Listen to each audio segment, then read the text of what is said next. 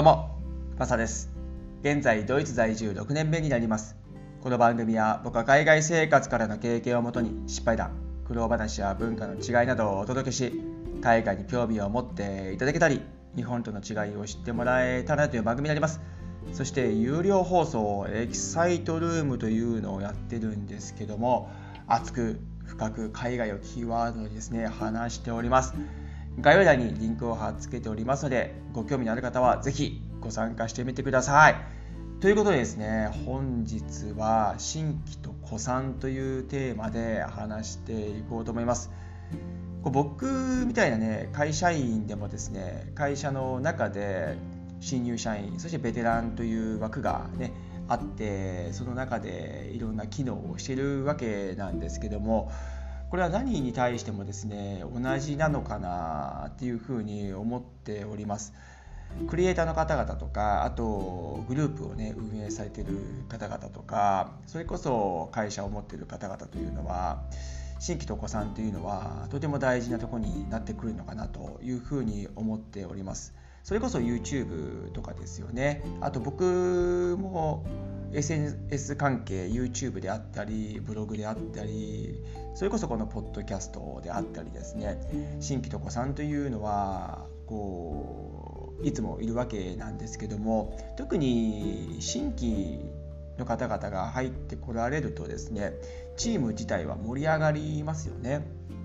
会社も同じような感じだと思うんですけども新入社員のフレッシュな方々がですね入るとその職場が盛り上がっていくし会社全体があまた新しく入ってきたなとかっていう雰囲気にもなるじゃないですか。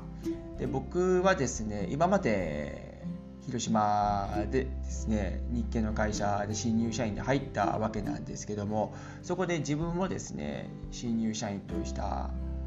経験があってその後にですねどんどんどんどん経験を積んでいって中堅とかって言われる立場とかにもなっていくわけなんですけどもその新入社員が入ってくるためにやっぱりねリフレッシュ感は感じるんですよね。で感じることによってですねあ自分がもっとしっかりしていかないといけないなっていうふうになりますしそれとですねあと新規の方というのはそうですね意見は言いにくいかもしれないですけどもそういう意見ってすごく大事だと思うんですよね。ふと疑問に思ったことを言ってくれるというのはベテランとか中堅とかに対しては非常にありがたい意見だと思うんですよね。そうなるとですねそれを参考にして中堅ベテランがあ自分たちもそうだったなと我にも帰るというか原点に戻るというかそうですねそういう感情考え方にまだなるんですよね。基本に戻るというのがすごく大事な時があってですねそれが新規の方であったりとかあと新入社員の方であったりとかそういう人たちと話すコンタクトをするとかっていうのはめちゃめちゃ大事なのかなというふうに思いますね。ただそれだけではですねどうしてもなかなか社内は機能しないと思いますしあと他のですね SNS 関係だとかグループだとかですね新規だけでは機能しないというところがあると思うのでそこが大事になってくるのは子さんの方ですよね。そのグループ会社をよく知っている方々というのはその経験があるのであと知識もついてきてるのでより良い自分の意見を言ったりとかですねでどうしていこうという改善策だとかですねそういうところにも議論ができるで子さんの方もすごく大事かなというふうに思いますね。そこのバランスというのは非常に難しい部分はあると思うんですがこの新規と子さんというのは繰り返していってでよりいいグループ会社ができていくのかなというふうに思いますね。僕今まで小中高と野球をやってきたんですけどもその野球をですねやってきて広島出身なもんですから広島東洋カープがめちゃめちゃ好きなんですよ。もう昔からも物心ついた時から広島東洋カープファンでございまして。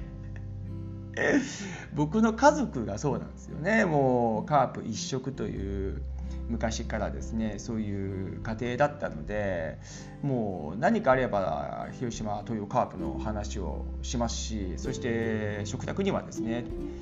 目の前にテレビがあって野球中継があれば必ずカープのですね野球中継を流している親父がいるということでですね。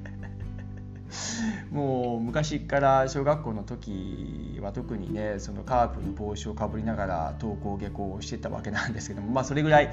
広島東洋カープのファンなんですけどもそういうプロ野球チームを一つ見てもですねルーキーとベテランという融合のところというのは非常に大事なところであってそれがバランスよくできているチームが勝っていくんですよね最終的に。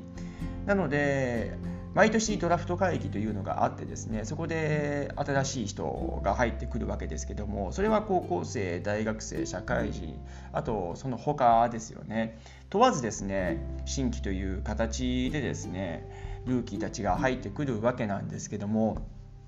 それだけではやっぱりチームとしても成り立たないじゃないですか。もちろん経験もないですしでそこには今までねこうプロの世界でやってきた実績もないですしでそれこそレベルが違うと思いますしその人たちだけ集めても試合というものはうまく機能しない部分があってそこには古参と言われるねベテランとか中堅とかっていう方々がバンバンにやっているのを見てですねルーキーたちは学んでいく。それはもうビジネスモデルとしてこれどこにも通用するかなというふうに思うんですねそういう考え方がですねでルーキーの人たち新規の人たちというのはそういうベテランとかですね中堅の方々を見ながら学んでいくっていうところがあると思うのでそういう環境づくりというのは非常にまた大事なのかなというふうに思いますね。新規だけに特化してしまうとどこかで行き詰まってきますしで入ってもすぐ逃げてしまうっていうのもあると思うんですよね。で大事になってくるのがその新規の方が好きになってもらってでファンになってもらってでそれがもうどんどんどんどん古参になっていくという形だと思うんですね。でそういうこうバランス感覚というのは非常に何をするにも大事になってくるのかなというふうに思いますね。うんで引っ張る人ですよねリーダー。リーダーの方々というのは中堅ベテランの方々あるいは新規で入って間もない人もなるかもしれないですけどもそこで大事になってくるのが自分が挑戦してるかどうかだと思うんですよね。うん結局は挑戦してる人というのは前の放送にもちょっと言いましたけども人はついてきますし辛いことはいっぱいあると思いますけどもそこで人間力というのが増してくると思うんですよね。で挑戦している人というのはいい刺激を与えてますしそして希望をとにかくね与えてるかなというふうに思うんですよね。なので新規と子さんの中のいいバランスのグループの中にしっかり核としたリーダーがいないとそこもまた機能しないというところがあると思うのでそういうチームバランスというのはめちゃめちゃ大事になるのかなというふうに思いますね。うんでリーダーはねまた僕の持論もですね 僕の考え方をですね別でやりたいなというふうに思うんですけども新規と子さんということでですね今日はテーマを絞って話させてもらったんですけどもなかなかですねうまく機能できない部分っていっぱいあると思うんですよね。でその中でも、うん、まあ僕も実際そうなんですけども YouTube をやっていてなかなかチャンネルが大きくならないとかですねそういう悩みとかはあるのはあるんですけどもやっぱり子さんの方々も大事にしないといけないですしで進むにあたっては新規の方々をどう取り入れていくかっていうのも大事になってくると思うので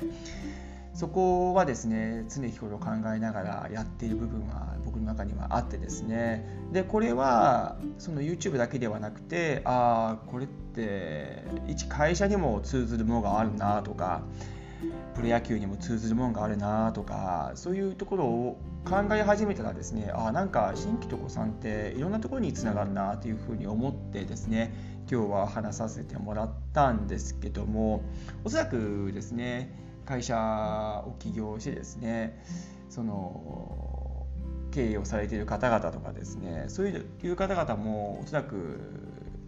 そういうところに通ずるものってあるんじゃないかなというふうに思いますね。僕は一会社員なのでそういう目線からちょっと見てしまうんですけども会社内もさっき言った通りですね同じように新入社員そして中堅ベテランとそこの融合がかなり大事なとこであってそこがちゃんとできているところの部署とかですね